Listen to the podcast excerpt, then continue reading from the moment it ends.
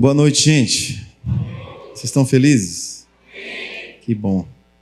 Estou feliz também, principalmente porque a oração dos irmãos acho que fez efeito. Estava passando mal pra caramba, estou me sentindo melhor, viu? Vocês estão cheios de fé, né? Aleluia, glória a Deus. Bom, gente, quer ouvir a voz de Deus mesmo de verdade?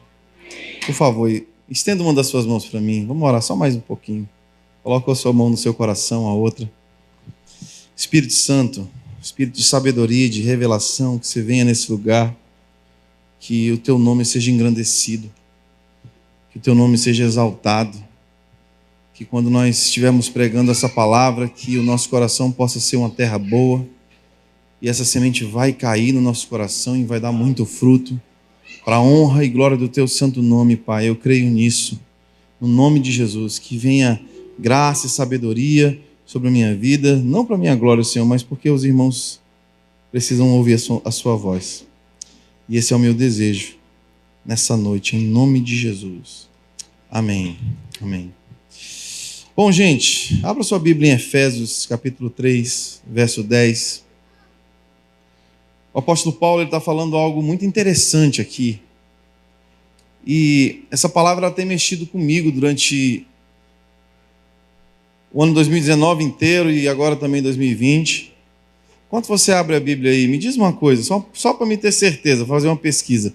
Quantos tiveram 2019 muito difícil? Levanta a mão. 2019 foi o ano mais difícil da sua vida, levanta a mão. Só para eu saber. Beleza. Então acho que eu não estou sozinho nessa barca, não. 2019 foi um ano difícil, foi um ano de um milagre muito grande nas nossas vidas. A gente recebeu um nenenzinho chamado Éden. Meu Deus, que coisa linda que ele é, que menino fantástico que ele é, mas foi um ano muito difícil. E meditando sobre todas as dificuldades que nós passamos, o Senhor ministrou meu coração essa mensagem. Eu quero muito dividir ela com vocês. Amém? Diz assim, Efésios 3, versículo 8: Embora eu seja o menor dos menores de todos os santos, foi-me concedida esta graça de anunciar aos gentios as insondáveis riquezas de Cristo e esclarecer a todos a administração deste mistério, que durante épocas passadas foi mantido em oculto por Deus, mas que criou todas as coisas, mas agora a intenção dessa graça era que, neste momento, mediante a igreja, a multiforme sabedoria de Deus se tornasse conhecida dos poderes e autoridades nas regiões celestiais. De acordo com seu eterno plano que, plano que se realizou em Cristo Jesus, nosso Senhor, por intermédio de quem temos livre acesso a Deus em confiança pela fé nele. Portanto, irmãos, peço-lhes que não desanimem por causa das minhas tribulações, em seu favor, pois elas são uma glória para vocês. Amém. Cara, eu sou fã de Paulo porque Paulo está na prisão, Paulo está sofrendo e Paulo está consolando as pessoas.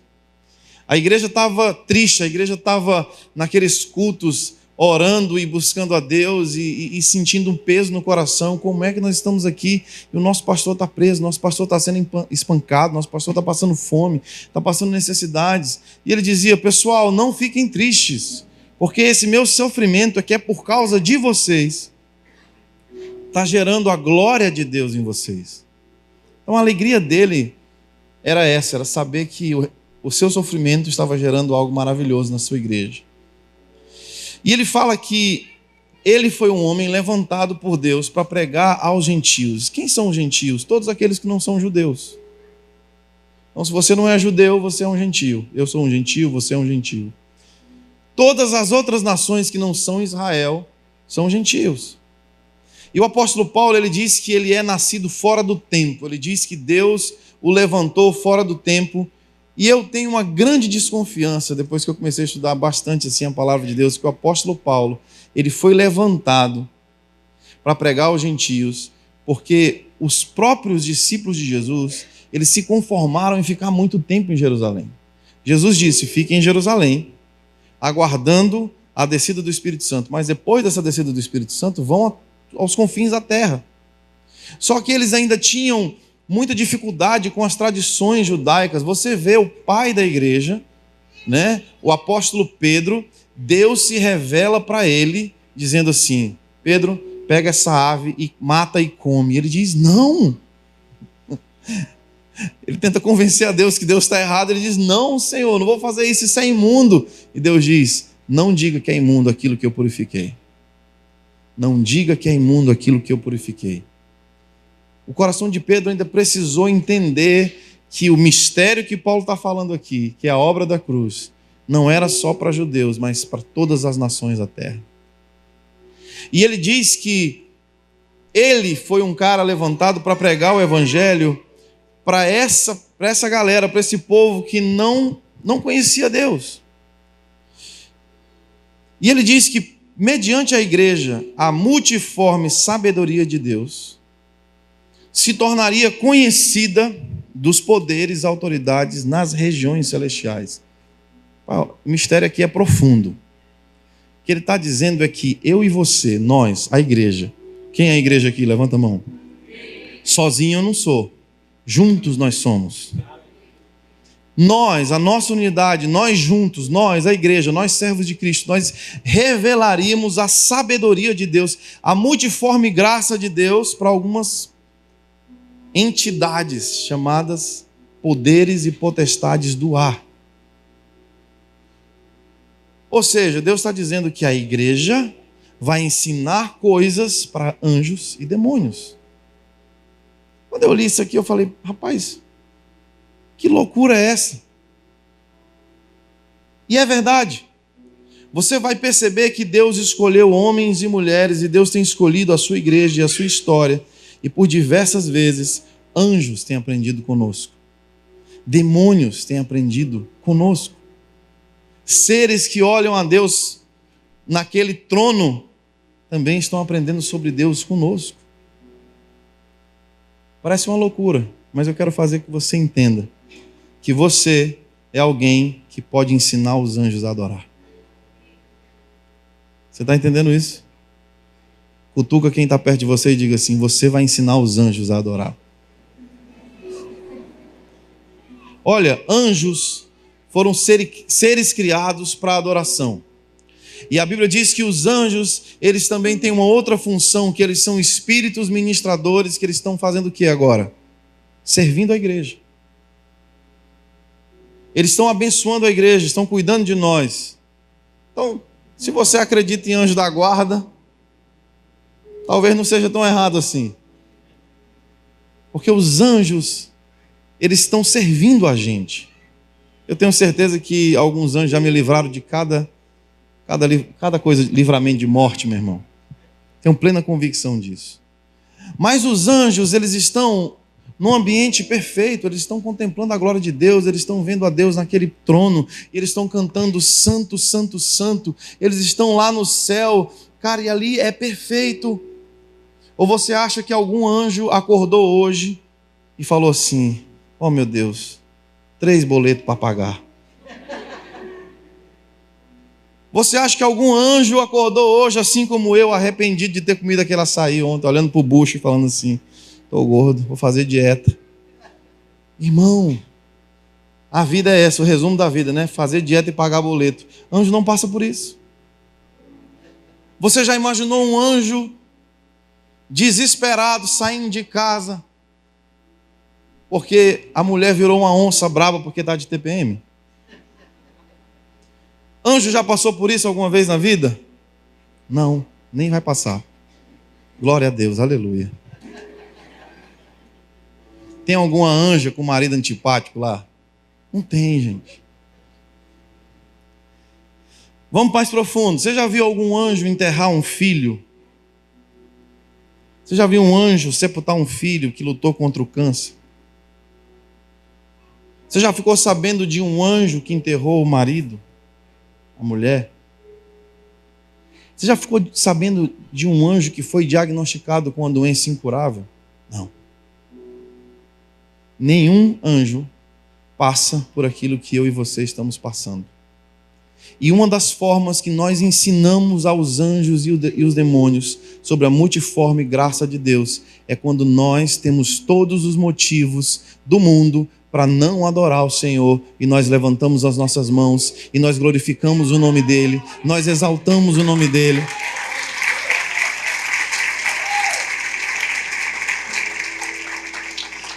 Eu tenho certeza que em alguns momentos Deus chama algum dos anjos e fala assim: dá uma olhadinha no Daniel ali. Dá uma olhadinha na Camila. Glória a Deus. Dá uma observada ali na minha igreja em Castanhal.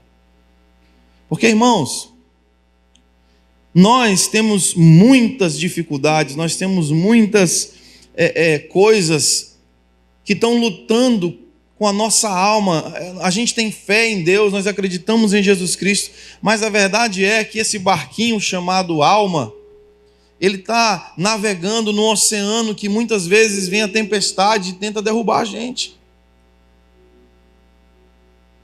Mas essa palavra é para trazer ânimo ao seu coração, porque Deus, ele ama a sua adoração. Olha, Satanás estava num lugar perfeito e ainda assim ele escolheu não adorar a Deus. Ele estava ali contemplando a glória de Deus e um dia a vaidade entrou no coração dele e ele disse: Eu preciso dessa adoração também, eu quero isso. E depois que a vaidade entrou no coração dele, a palavra de Deus, de Deus diz que Deus o expulsou do céu. E uma terça parte dos anjos foram expulsos com eles. Ele conseguiu é, é, lubridiar com a sua fala e com a sua é, sabedoria negativa uma terça parte dos anjos, eles foram expulsos e hoje se tornaram demônios. Por isso, nunca vá dar uma cantada naquela irmã que você está de olho. Você é um anjo que caiu do céu. Não faça isso. Só quem caiu do céu foi o diabo. Não faça isso. Horrível essa cantada. E a piada é ruim também. Você pode rir de piada ruim que eu fico feliz. Mas o diabo, ele foi um ser que ele escolheu não adorar a Deus, tendo tudo para adorar a Deus. E sabe o que ele faz agora? Ele é o acusador das nossas almas, ele é o inimigo das nossas almas. E sabe o que ele faz? Sabe o que ele mais gosta de fazer? É quando ele vê você desejando buscar Deus intensamente, quando ele vê você desejando buscar o conhecimento da palavra, você desejando jejuar, orar, conhecer a Deus de todo o seu coração. E aí, quando você propõe isso no seu coração, ele chega lá e diz assim: opa, e aquela parada que tu olhou? E esse sentimento que veio no teu coração, e esse desejo de vingança, e aquela dívida que tu ainda não pagou, e aí? Bora ajeitar esse caráter, crente, antes de adorar a Deus. Deus é santo. Deixa eu falar uma coisa para você. A próxima vez que você ouvir a voz da acusação, você vai dizer assim: Satanás, o lance é o seguinte: tu estava no céu, num ambiente perfeito, e tu escolheu virar demônio. Eu estou aqui em Castanhal, trabalhando para pagar meu açaí de todo dia, fazendo dieta, pagando meus boletos, passando por enfermidades, passando por dificuldades, e eu não aceito você dizer que eu não sou um verdadeiro adorador. Eu não aceito.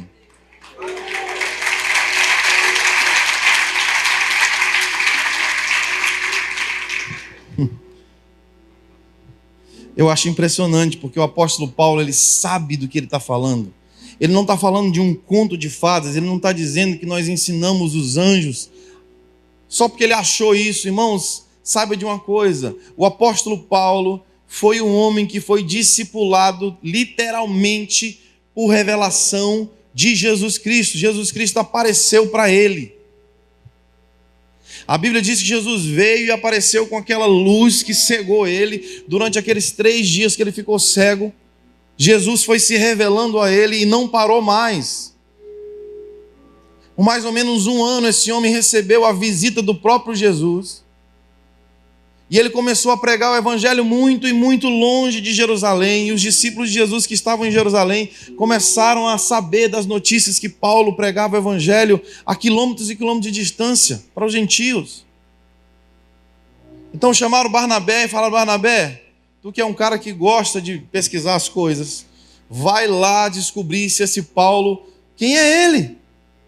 Ele não caminhou com a gente, ele não, ele, ele, não, ele não comeu conosco à mesa, ele não caminhou com Jesus. Vai saber o que, que ele faz e ele vai até lá. E quando você estuda a história da igreja, isso é fantástico, porque ele vai e ele, ele fica impactado. Ele passa alguns meses ouvindo a mensagem de Paulo e ele volta impressionado e fala para os caras chorando: Cara, não tem jeito, ele caminhou com Jesus. Ele fala das coisas que ele falou para nós, não tem como, só nós sabíamos disso, não tem jeito, Jesus se revelou para ele. Então traz Paulo aqui. E eles chamam Paulo para um concílio em Jerusalém, onde Paulo começa a pregar o evangelho para eles e eles se rendem dizendo: Você realmente esteve com o nosso amado. Ele não citou o seu nome nenhuma vez para a gente, mas não tem jeito, você realmente esteve com Jesus. E Paulo ele tem tanta autoridade que ele consegue até mesmo repreender Pedro nas suas falhas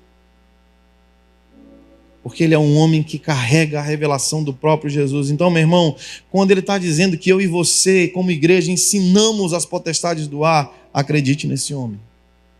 Deus nos escolheu para revelar o seu amor e a sua graça para as nações. Deus nos escolheu para revelar o seu amor e a sua graça até mesmo para os seres celestiais. Abra sua Bíblia em Atos 16. A Bíblia vai dizer o seguinte: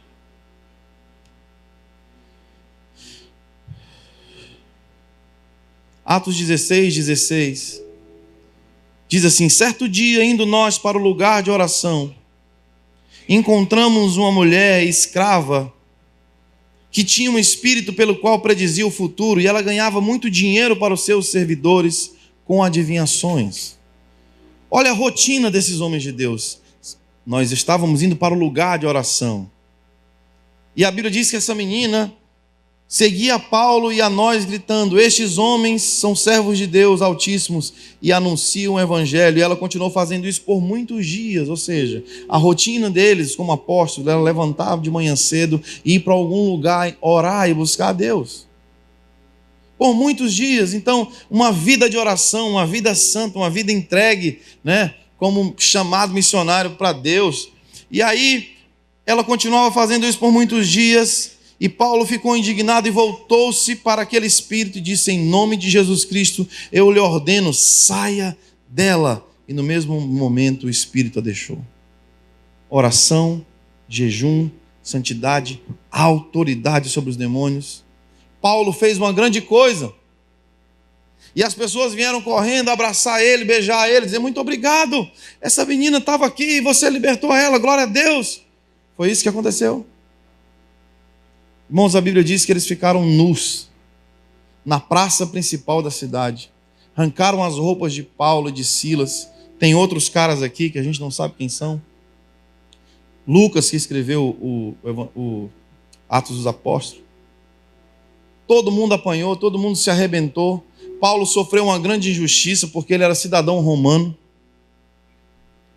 Ele não podia ter sido maltratado da forma que ele foi maltratado. Mas tudo porque decidiu orar, tudo porque decidiu dizer sim ao chamado, tudo porque dizer, disse sim para ajudar uma pessoa. Às vezes a gente tem uma distorção, né, sobre o que é missões. A gente acha que fazendo a vontade de Deus vai dar tudo certo, irmão. Muitas vezes, para fazer a vontade de Deus, você está dizendo assim: eu encaro que dê tudo errado na minha vida. Eu encaro que dê muitas coisas erradas para glorificar o Teu nome, Senhor. E a Bíblia diz que percebendo que a sua que a sua única maneira de lucro tinha se acabado, os donos da escrava agarraram Paulo e Silas e o arrastaram para a praça principal diante das autoridades. Versículo 22: A multidão ajuntou-se contra Paulo e Silas e os magistrados ordenaram que tirassem as roupas, fossem açoitados severamente e depois de serem açoitados foram lançados na prisão. O carcereiro recebeu instrução de vigiá-los com muita atenção. Tendo recebido tais ordens, ele os lançou no cárcere interior e lhes prendeu os pés no tronco. Paulo e Silas foram para a pior cela da prisão e tiveram seus pés prendidos no tronco. Irmão, se você. Alguém aqui já fez evangelismo em prisão? Eu já fiz. Você já fez? Você sai de lá desesperado, né? Porque não tem higiene, porque não tem esperança, não tem nada disso. Agora tu vai na época de Paulo e tu imagina o que era uma uma cela podre, com ratos passando por cima deles, e eles presos no tronco, e passando fome, passando frio, porque a Bíblia diz que por volta de meia-noite, Paulo e Silas começaram a murmurar e reclamar do ministério e se arrependeram do dia que disseram sim para Jesus. Foi isso que eles fizeram, gente. Irmãos, eu não sei que força é essa, mas esses homens começaram a cantar. Esses homens começaram a orar. E eu vou te falar, você já foi no interior? Os irmãos no interior dormem cedinho. Nessa época aqui não tinha Netflix, nem WhatsApp. Eles não estavam acordados porque queriam estar acordados. Eles estavam acordados porque sentiam dor. Não tinha anti-inflamatório, não tinha metiolate, ninguém botou um band-aid nas costas de Paulo. E por não conseguir dormir, por não conseguir é, é, é, relaxar, esses homens começam a ter um conflito na alma deles. Eu tenho certeza que Paulo não era mais santo do que qualquer um de nós aqui, ele era igualzinho a nós, irmãos. Ele era um homem viril, era um homem capaz de matar pessoas. Nós estamos falando de um homem que se indignava com as coisas, nós estamos falando de um homem que era é, forte nos seus impulsos. E eu tenho certeza que esse homem começa a cantar e adorar porque ele decide vencer a sua alma, ele decide vencer o seu pensamento, ele decide vencer e dizer: Eu vou glorificar a Deus ao invés de murmurar, eu vou glorificar a Deus ao invés de, de começar a chorar aqui, eu vou glorificar o nome de Deus. Bora lá, Silas, levanta tua voz. Eles começaram a cantar. Provavelmente um som desafinado, provavelmente um som é, que parecia mais um grunhido Irmãos, hoje eu passei o dia enjoado, com ânsia de vômito. Passei o dia naquele ministério diante do trono, né? Se você entende o que eu estou falando. Irmão, para cantar hoje foi difícil. Estava com medo de acontecer um acidente aqui em qualquer momento. Tu imagina, tu imagina o que que Paulo e Silas estavam sentindo no corpo deles. E eles começam a cantar eles começam a adorar. Sabe que é uma coisa linda? Os presos começam a ouvir o som da adoração. As pessoas não precisam de mais um crente chato pregando sobre religião. As pessoas não precisam de mais um convite para a igreja. As pessoas precisam ouvir o som dos adoradores que têm todos os motivos para não adorar. Elas vão olhar para você e vão dizer: tua vida parece pior do que a minha. O que que você tem? que, que é isso que te faz cantar? O que, que é isso que te faz prosseguir? O que, que é isso? Nem a morte está calando os teus lábios, nem um diagnóstico horrível está calando os teus lábios, nem a dificuldade está calando os teus lábios, nem perder o amor da sua vida está calando os seus lábios. Castanhal precisa ouvir o som da tua adoração. Tua casa precisa ouvir o som da tua adoração. Pais que estão aqui, Quando você tiver sem grana, quando os negócios que você fez não deram certo, não desconta isso discutindo com sua esposa, com seus filhos. Faça a sua casa ser cheia de adoração. Chame eles e seja realista com eles e glorifique a Deus com eles e abençoe eles e ore com eles e cante com eles e tenha a atitude de dizer: Deus tirou, Deus deu, Louvado seja o nome do Senhor. Aplique essa palavra, meu irmão, na tua vida, em todas as coisas. E a Bíblia diz que por volta da meia-noite estavam cantando hinos a Deus, e os outros presos estavam ouvindo o som da sua música, e de repente, houve um terremoto tão violento que os alicerces da prisão foram abalados e imediatamente todas as portas se abriram. Note que são, não foram só a porta deles, mas todas as portas se abriram e as correntes de todos se soltaram. Irmãos, quem provocou esse terremoto? Anjos. Quem soltou os pés de Paulo e Silas daquele tronco? Anjos. E eu gosto de imaginar aquela música perfeita no céu, aquele som maravilhoso, e Deus sim se deleitando com a adoração dos anjos, e de repente começa a sair de uma prisão lá em Roma. Uma música desafinada, misturada com um cheiro estranho de prisão. E eu gosto de imaginar que Deus faz assim, ó. Shhh. Para um pouquinho, todo mundo. Talvez um anjo assim, mais novo, mais novato. Disse assim, rapaz, eu sou novo aqui no Santo Santo, o que é, que é isso? O que é que o homem mandou parar? Ele falou, rapaz, ele só manda parar quando tem um negócio acontecendo lá embaixo. E eu posso imaginar Deus falando: Vocês estão me adorando? Tá bonito aqui? O ar-condicionado tá gostoso para vocês, tá, Gabriel? Miguel, tá top? Tá vendo aqui minha glória? Deixa eu mostrar para vocês dois caras que não estão vendo nada do que vocês estão vendo. Deixa eu mostrar para vocês dois homens que não estão diante do meu trono, mas estão dentro de uma prisão. Olha o que eles estão fazendo agora. E eles começam a ouvir o som da adoração daqueles homens. E Deus diz assim: Cara, eu estou empolgado, vai lá e liberta eles. Não, não, estou muito empolgado. Liberta todo mundo, todo mundo, todo mundo. Vai lá.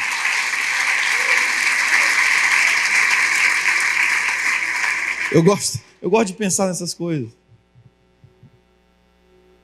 E aquela noite não termina com murmuração, mas Paulo vai até a casa do carcereiro diz: Amigão, não se mata não. E vai até a casa dele, batiza sua esposa, batiza seus filhos. A Bíblia diz que eles vão até a beira do lago, ele batiza todo mundo. E sabe o que que Paulo faz? Come com eles, celebra uma ceia com eles.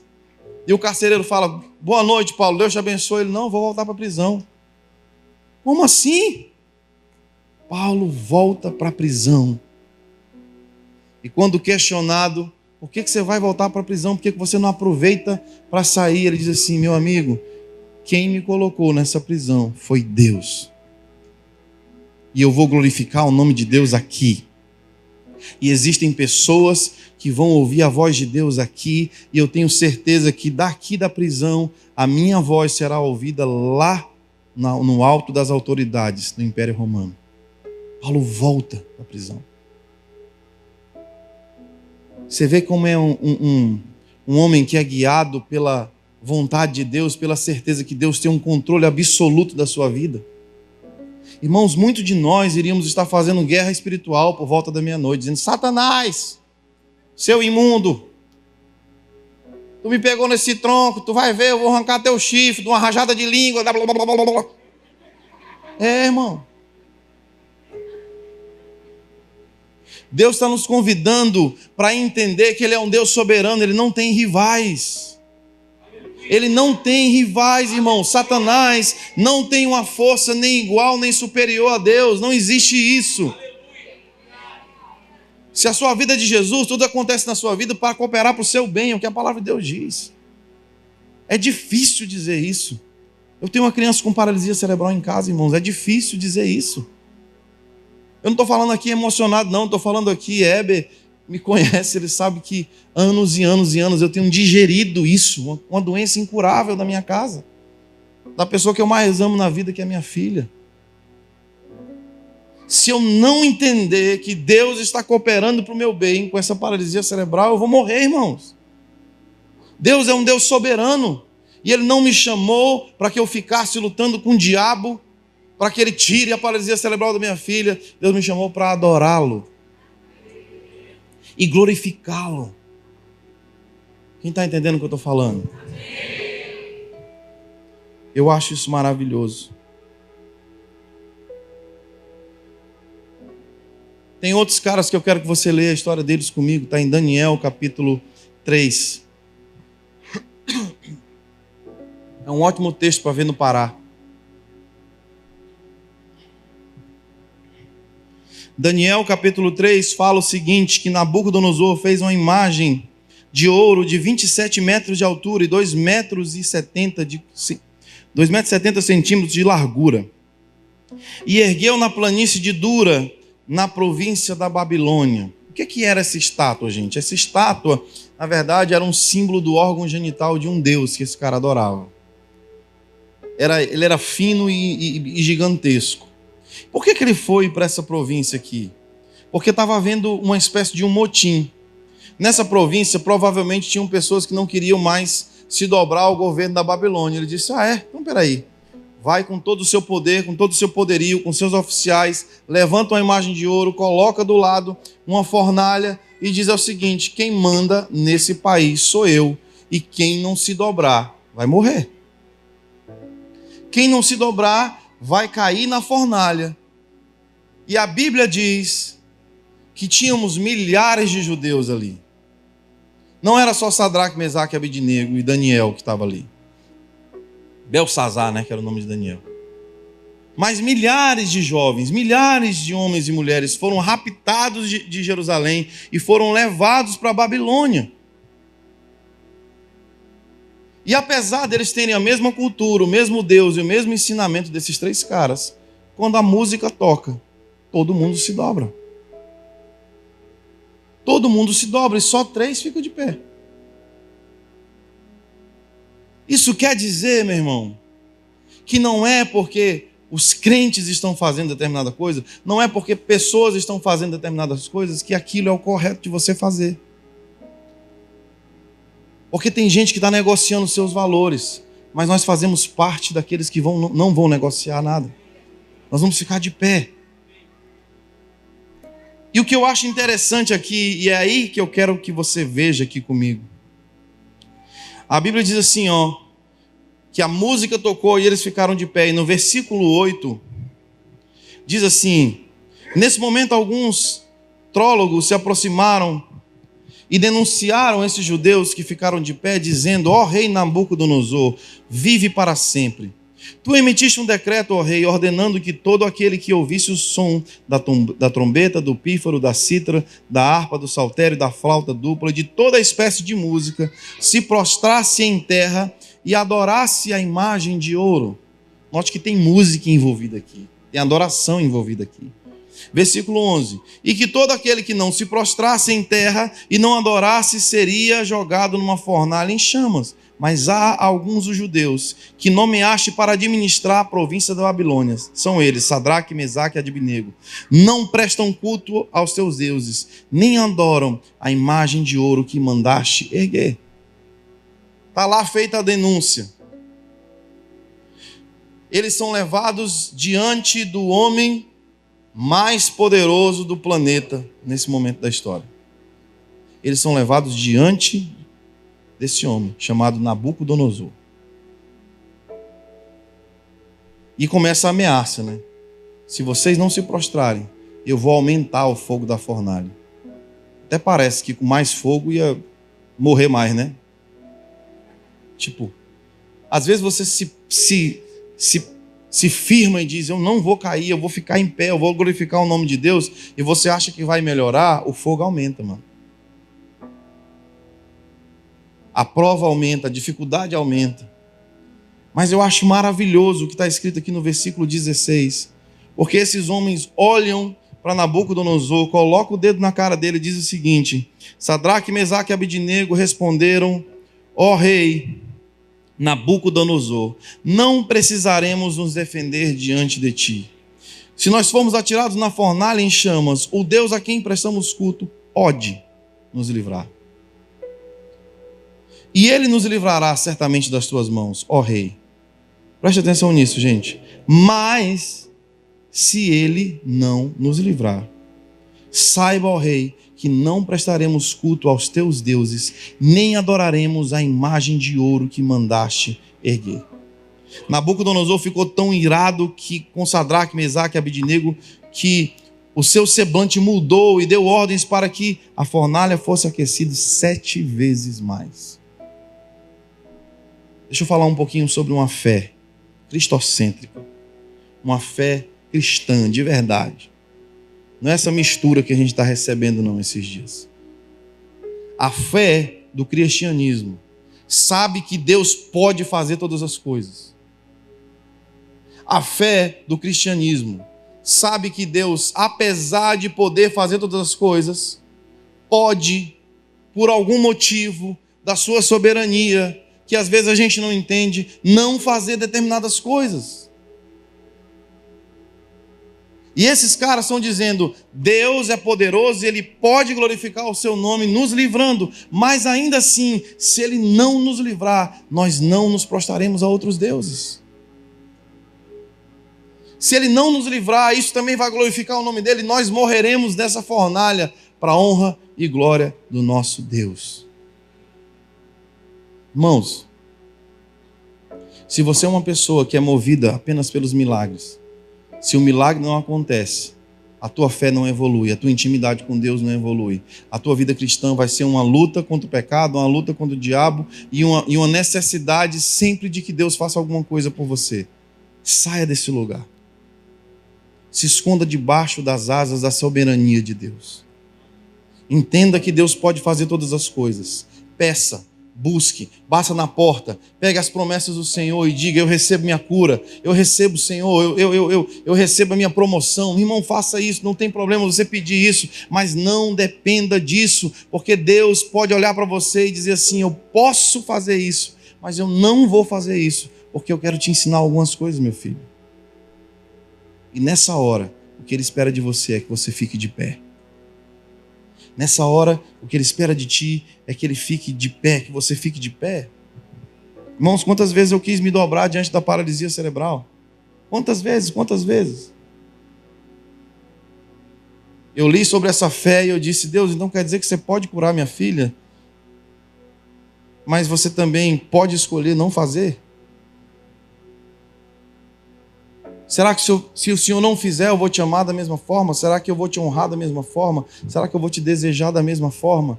Deus me dá essa fé de Sadraque, Mesaque e Abidinego. Deus, como é que eu não tenho uma fornalha? Ele disse assim: só tem um jeito. O fogo dentro de você tem que ser mais forte, mais ardente do que o fogo da fornalha do lado de fora. Me busca, Daniel. Tenha satisfação em mim. Não é uma cura que vai te fazer feliz. Eu vou te fazer feliz. Você entende isso, irmãos? Eu oro para que Deus te dê uma fé que não teme a fornalha da vida. Eu oro para que Deus te dê uma fé que permanece fiel a Deus. Sabe? E para encerrar, eu quero falar do herói dos heróis. Eu quero falar de Jó. O primeiro livro escrito na palavra de Deus. Foi o livro que Moisés leu. Foi o livro que ajudou Moisés a escrever Gênesis. É o antigo mais escrito, mais antigo das escrituras é o livro de Jó. E a primeira vez que Deus se revela, já que é o primeiro livro escrito, Deus se revela como um Deus soberano que pode fazer qualquer coisa. Porque a Bíblia está dizendo que um dia, Deus recebe na sua presença anjos e Deus também recebe na sua presença demônios, inclusive o próprio Satanás. E a Bíblia diz que Deus olha para o Satanás e faz uma pergunta: De onde você vem? E ele diz: Eu estou rodeando a terra buscando alguém para devorar. E a Bíblia diz que ele diz assim: Viste o meu servo Jó? Não há ninguém na terra como ele. É homem irrepre... irrepreensível, íntegro, homem que teme a Deus e que evita o mal. Olha as características de Jó: irrepreensível, íntegro, teme ao Senhor e evita o mal. Você viu ele, Satanás? Olha o que o diabo responde. Lembra do que eu falei no começo? Que ele saiu de um lugar perfeito, escolheu não adorar a Deus. Olha o que ele acusa Deus e Jó. Será que Jó não tem razões suficientes para te temer, ó Deus? Acaso não puseste uma cerca em volta dele? E também de toda a sua família, de tudo o que possui? Tu mesmo tem abençoado esse homem em tudo que ele faz, de modo que seus rebanhos são espalhados por toda a terra. Mas estende a tua mão agora e fere tudo que ele tem, e com certeza ele te amaldiçoará na tua face. Sabe, eu posso ver assim um Miguel irado falando assim: Deus, deixa eu arrancar a cabeça dele agora. O cara estava aqui, bicho, cantando com a gente, glorificando o teu nome. Saiu desse lugar perfeito, virou Satanás e agora quer acusar Jó. Sabe o que, que o Senhor faz? Pois bem, tudo que ele possui está agora nas tuas mãos. Quem é que concede permissão para que Satanás faça alguma coisa? Deus. Deus não tem rivais, irmãos. Eu te aconselho a próxima vez que você passar por batalhas, brigar menos com o diabo e buscar mais a voz de Deus. Então Satanás saiu da presença do Senhor. Irmãos, e a Bíblia diz que em menos de 12 horas, Satanás, com a permissão de Deus, a gente não entende determinadas coisas, a gente não consegue entender determinadas coisas, mas os escravos morreram, os bois morreram, todos os rebanhos de tudo quanto é animal morreram. Os, sabe, os filhos e filhas de Jó morreram. Você vai lendo e eles vão tentando falar, Jó, os animais morreram, e outros chegam, Jó, os rebanhos também morreram, Jó, os escravos morreram, Jó, os filhos e as filhas, todo mundo morreu. E a Bíblia diz que esse homem, ao ouvir isso, levantou-se, rasgou o manto e, e rapou a cabeça, então prostrou-se o rosto em terra em adoração.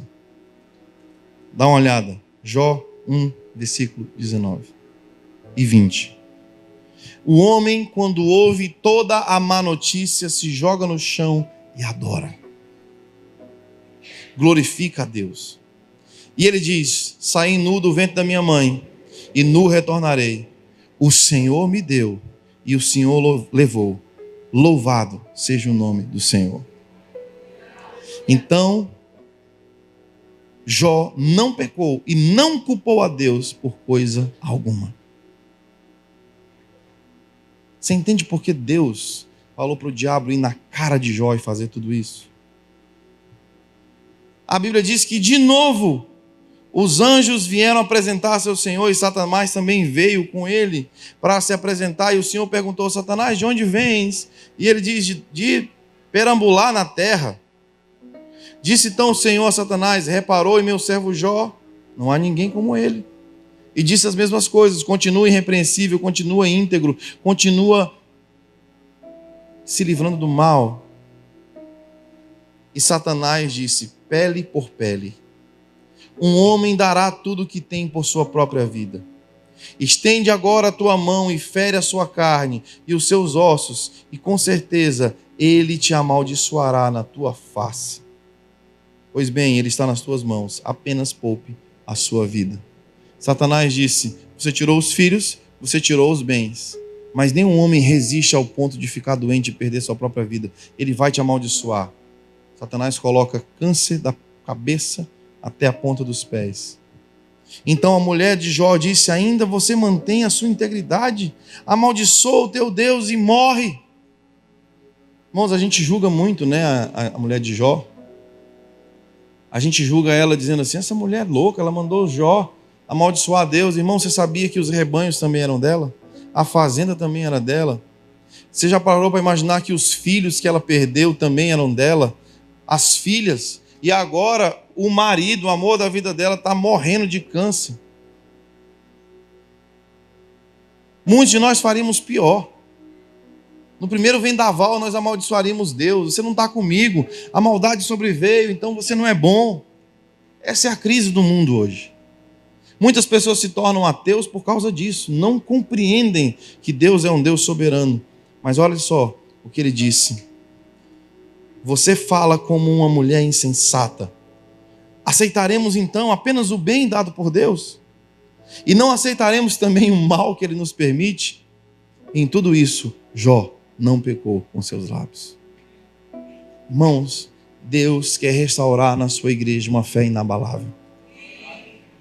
Deus quer restaurar os Jós na sua igreja. Deus é, quer restaurar os homens e mulheres como Abraão Sabe, Abraão, em Gênesis 12, é, é recebe bênçãos uma proposta de fama. Deus realiza o seu maior sonho de lhe dar um filho. Deus realiza o seu sonho de ser um pai de uma grande nação. E Jó é, e Abraão sai da sua terra e da sua parentela confiado nisso e realmente se torna um homem rico, um homem abençoado. Gênesis 22, Deus chega para ele e fala assim: Me dá o seu filho, me entrega aquilo que você mais ama. Abraão conheceu a Deus quando ele estendeu a bondade, e Abraão também foi fiel a Deus da mesma forma quando Deus lhe pediu o maior de todos os seus sacrifícios. E note uma coisa: a primeira vez que a palavra adoração aparece na Bíblia é em Gênesis 22, quando Abraão está subindo a montanha e dizendo: Vamos adorar o Senhor. Não tinha música, tinha fogo, tinha lenha, tinha cutelo, e tinha um garoto subindo para possivelmente ser morto. Irmãos, nós temos uma oportunidade hoje de fazer com aquilo que o apóstolo Paulo nos ensinou se torne verdadeiro nas nossas vidas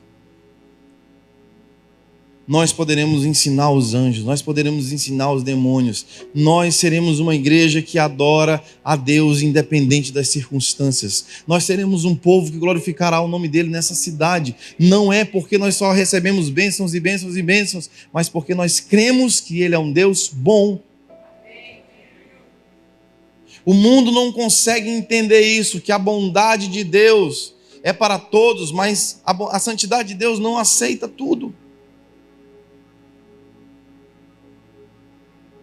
A sua fé vai ser condenada o tempo inteiro, vai ser atingida o tempo inteiro. Você vai precisar ficar firme.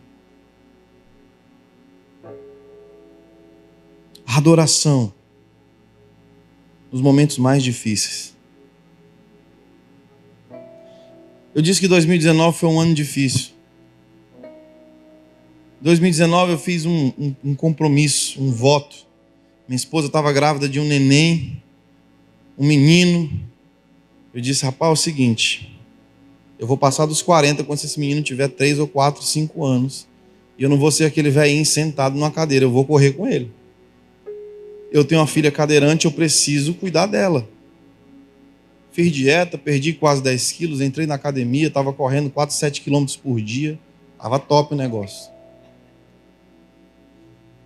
Fiz tudo segundo o figurino mandava. Fevereiro já super motivado. Minha esposa vai para a UTI.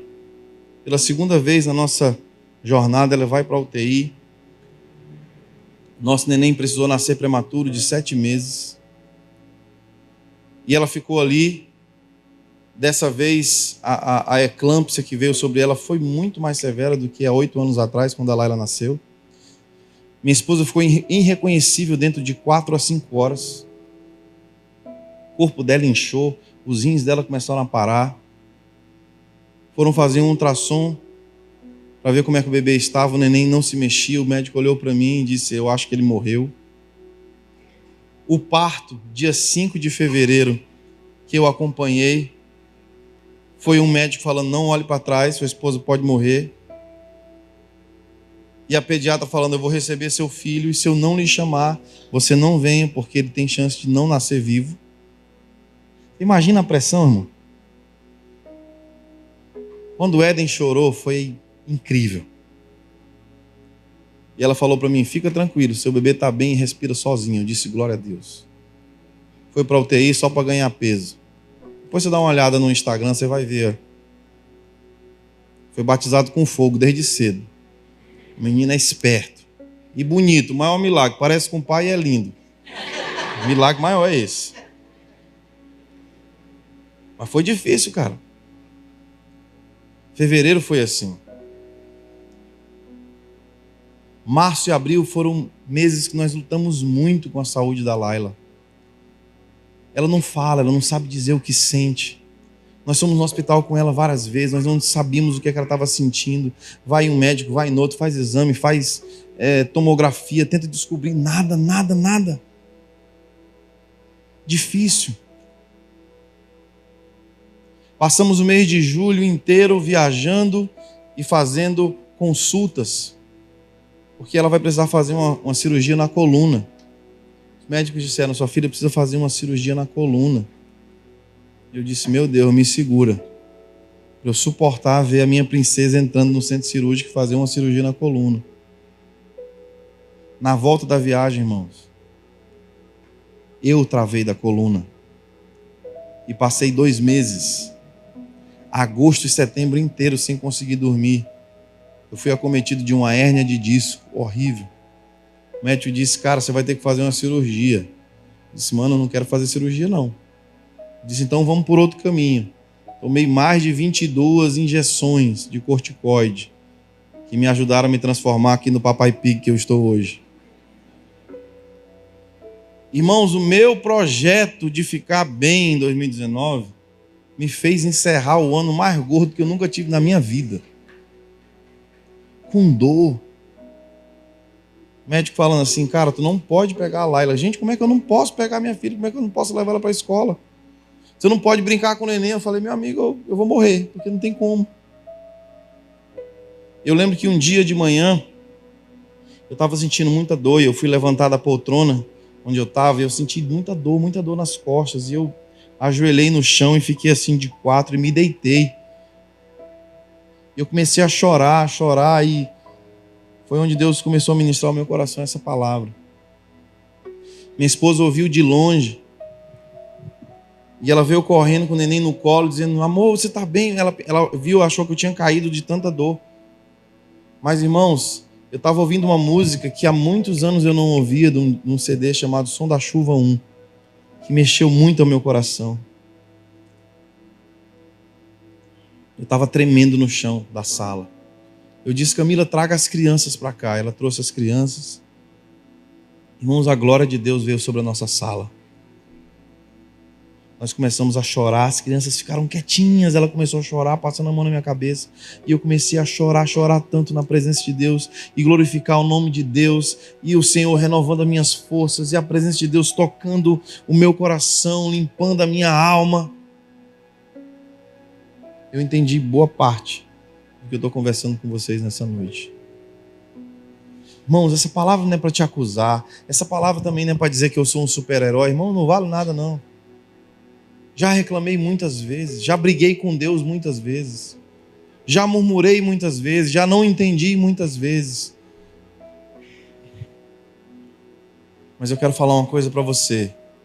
Da próxima vez que a vida bater forte em você, levante as suas mãos e ensine os anjos. Será que você pode fazer isso agora? Fechar os seus olhos, levantar as suas mãos e comece a ensinar os anjos. Eu tenho certeza que muitas vezes nós cantamos o que é que os anjos veem, que os fazem se prostrar, o que é que os anjos veem, que os fazem cantar santo. Eu tenho certeza que muitas vezes eles cantam o que é que os homens veem, que os fazem se prostrar, o que é que eles estão vendo, que os fazem cantar santo. Eis-nos aqui, Senhor.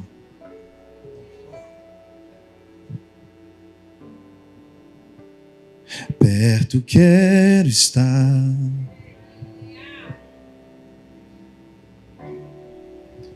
Junto aos teus pés,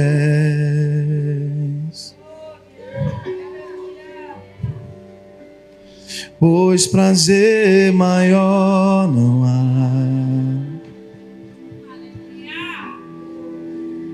que me render e te adorar. Levante suas mãos para Ele. Tudo que há em mim, eu quero, quero te ofertar.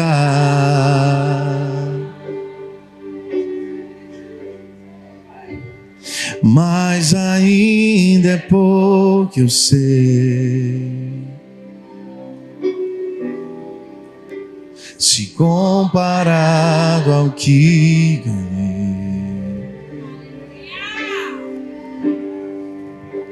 Não sou apenas servo, teu amigo me tornei. Será que você pode ficar de pé no seu lugar? Levante as suas mãos e diga para ele: Vamos lá, ensina os anjos. Te louvarei. Não importa, não importam as circunstâncias. Adorarei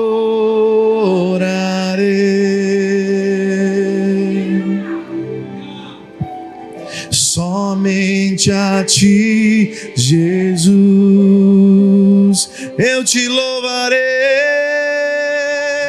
te louvarei.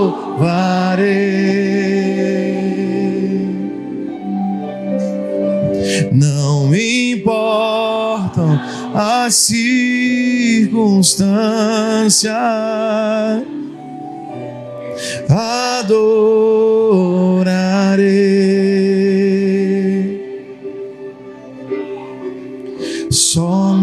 somente a ti, Jesus.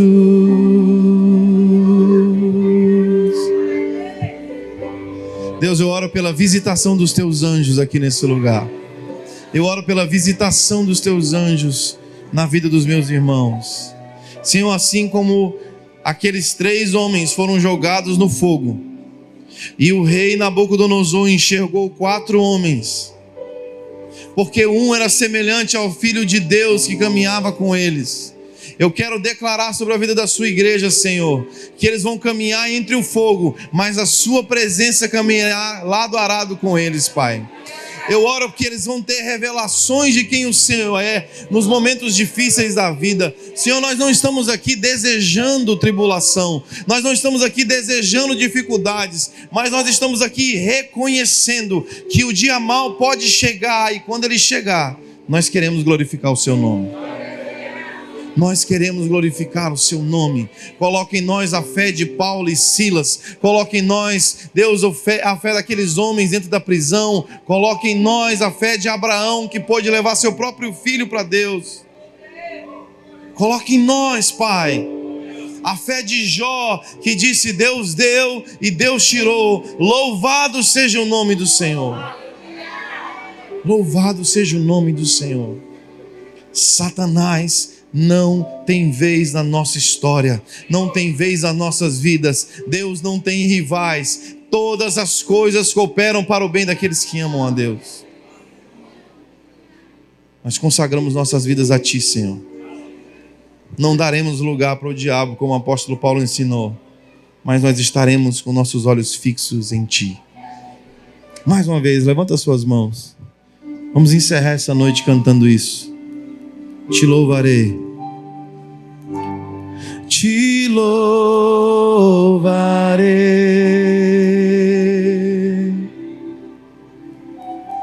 Não importa se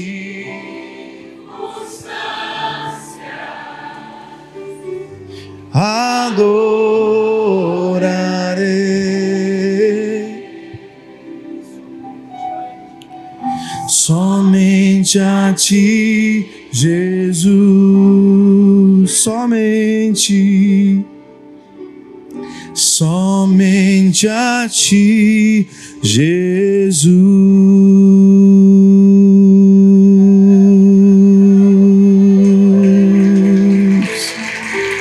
Toda honra e toda glória sejam dados a ti, Jesus.